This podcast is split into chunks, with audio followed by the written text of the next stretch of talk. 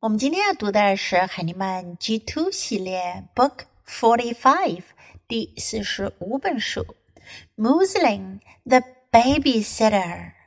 Moosling the Babysitter。This is one of the Moosling series. Moosling 小麋鹿。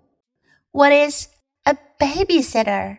A babysitter takes care of babies for parents who don't have time。当爸爸妈妈们没有时间的时候呢，babysitter 会去帮别人照看他们的宝宝，也就是临时保姆。这个故事呢，讲的是麋鹿去给其他的动物宝宝做临时保姆。First, listen to the story. Moosling, the babysitter. Moosling liked baby animals and baby animals loved Moosling. He let them climb up his legs. He let them ride on his back. He let them hang on his antlers. He never got mad. He never shouted. He made sure the little ones did not get hurt.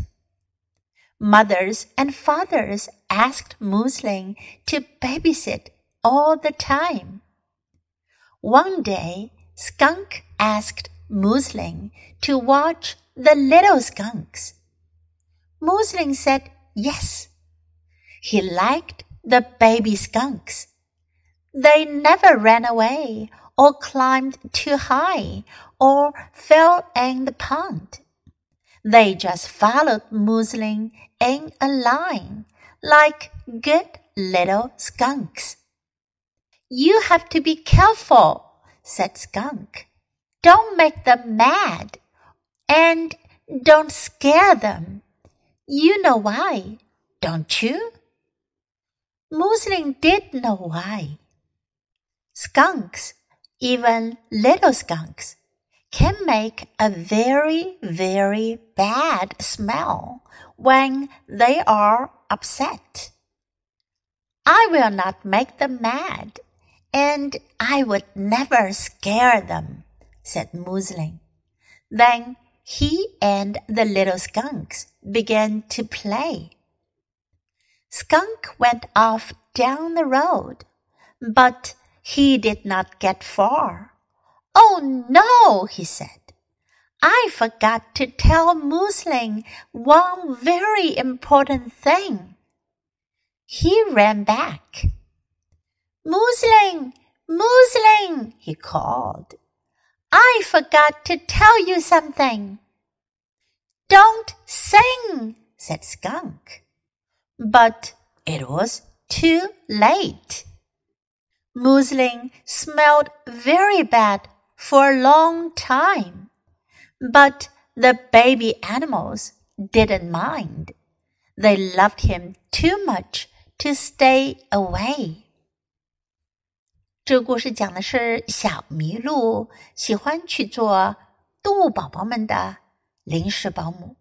为什么呢？Muslim liked baby animals，他喜欢动物宝宝们 baby animals。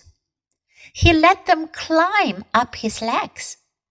Let 表示让，let them climb 让他们爬，let them ride 让他们骑 ，let them hang on his antlers 让他们吊在他的脚上。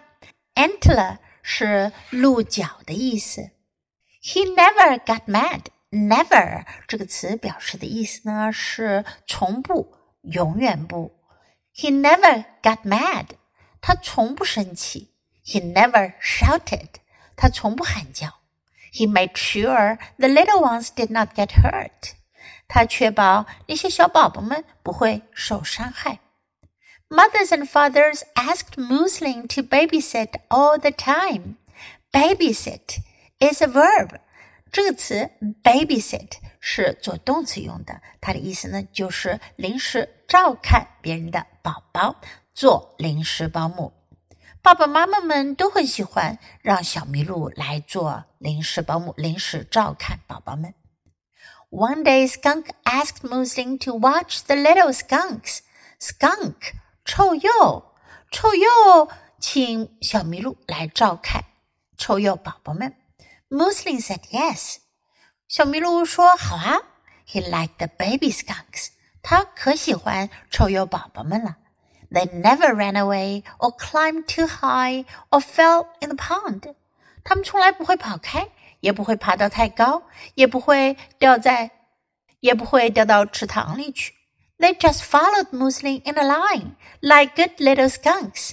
他们呢就会排成一支队伍跟着小麋鹿，是非常好的臭鼬宝宝。You have to be careful。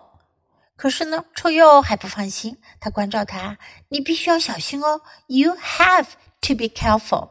You have to be careful. Don't make them mad. Mad, 生气的，不要让他们生气哦。And don't scare them. Scare 吓唬，不要吓唬他们哟。You know why, don't you? 你知道原因的，不是吗？Moosling did know why. even little skunks, can make a very, very bad smell when they're upset.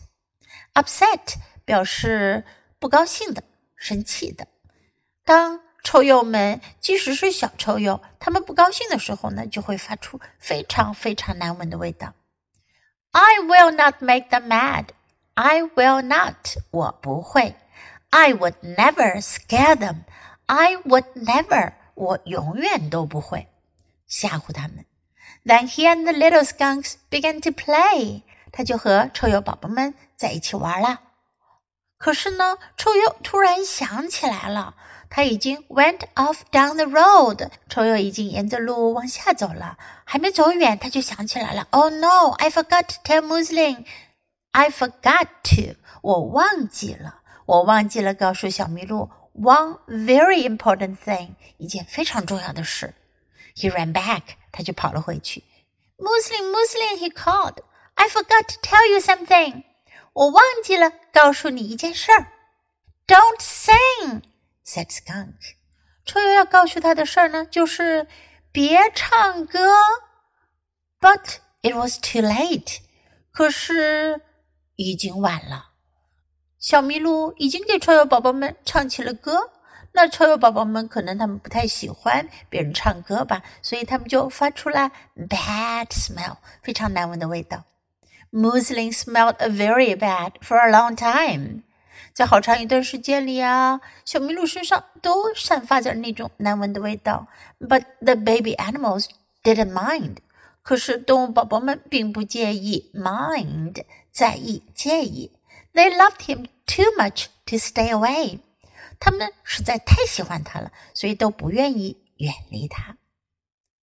Okay, now let's read the story together, sentence by sentence. Let's read aloud.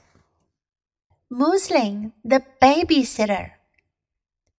Moosling liked baby animals, and baby animals loved Moosling.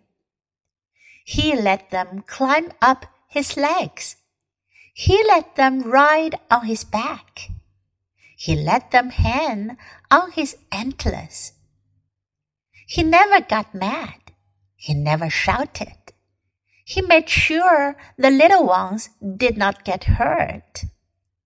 Mothers and fathers asked Moosling to babysit all the time.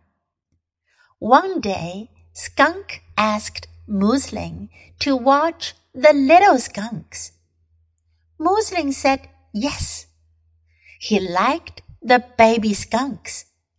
They never ran away or climbed too high or fell in the pond. They just followed Moosling in a line like good little skunks.